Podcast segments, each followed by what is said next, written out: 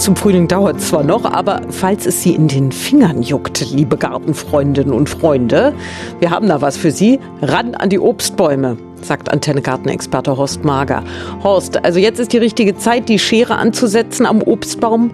An welchen denn genau? Gerade für all das Kernobst, also Birne, Apfel, Quitte, also alle die, die ein Kerngehäuse haben, die Früchte, die ein Kerngehäuse haben, schneidet man am allerbesten im Winter.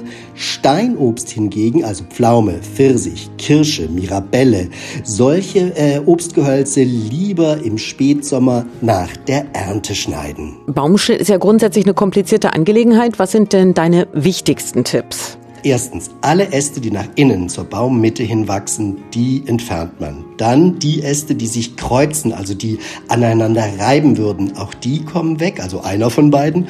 Und dann die, die steil nach oben wachsen. So, und wenn man das hat, dann sagt man, der Baum ist dann perfekt geschnitten, wenn man einen Hut hindurchwerfen kann und der nicht hängen bleibt. Das ist ja ein super Tipp. Äh, und welches Werkzeug empfiehlst du? Das erste ist eine Bügelsäge mit einer ähm, verstellbaren Sägeblatt, also dass man den Sägewinkel quasi verändern kann.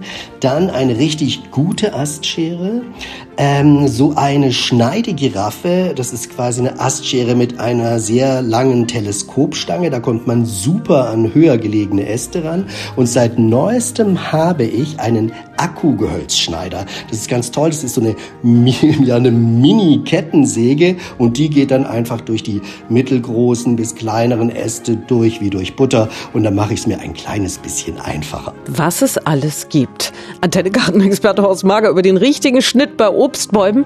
Ach, da steigt doch gleich die Vorfreude auf die Gartensaison. Gutes Gelingen wünscht Antenne Brandenburg.